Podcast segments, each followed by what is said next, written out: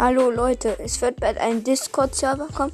Also wer Bock hat und Discord besitzt, einfach mal in die Beschreibung der oder der nächsten Folge gucken. Ciao.